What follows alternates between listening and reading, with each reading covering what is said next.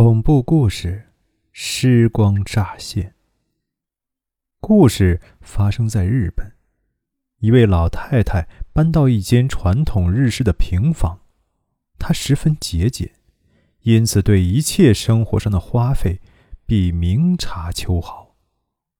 在这间新房中，让老太太感到不对劲的是电表的指数。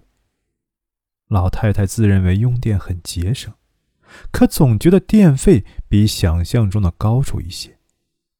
有一天，老太太决定关掉家中所有的电源，在儿子家暂住一个星期，以检查电表有何变化。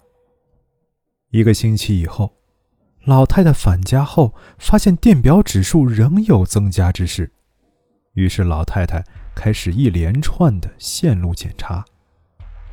他很细心的检查了家中所有的电路，却一无所获。失望之余，他却意外的发现电话座机旁边有一条陌生的电线。老太太赶忙将电话桌搬开，赫然发现该条电线是通向地下的。见到这种情景，个性极其计较的他马上找了挖土的工人。来将地面挖开，探究电线究竟通往何处。工人使劲的挖呀挖呀，大约挖了一公尺深的时候，碰到了一个硬硬的东西。再继续挖下去，才发现埋在地底下的居然是一个冰箱。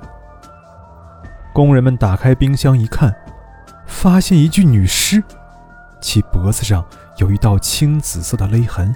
舌头吐出，眼睛瞪得大大的，眼球朝向左前方，仿佛在祈求冰箱门可以打开。尽管是在冰箱中，但是由于温度不够低，尸体已经开始肿胀发臭，冰箱中漾着令人作呕的尸水。之后，在查案中才发现，这房间原先住了一对医师夫妇。但是当老太太接手此房子时，医师的太太已经不见了。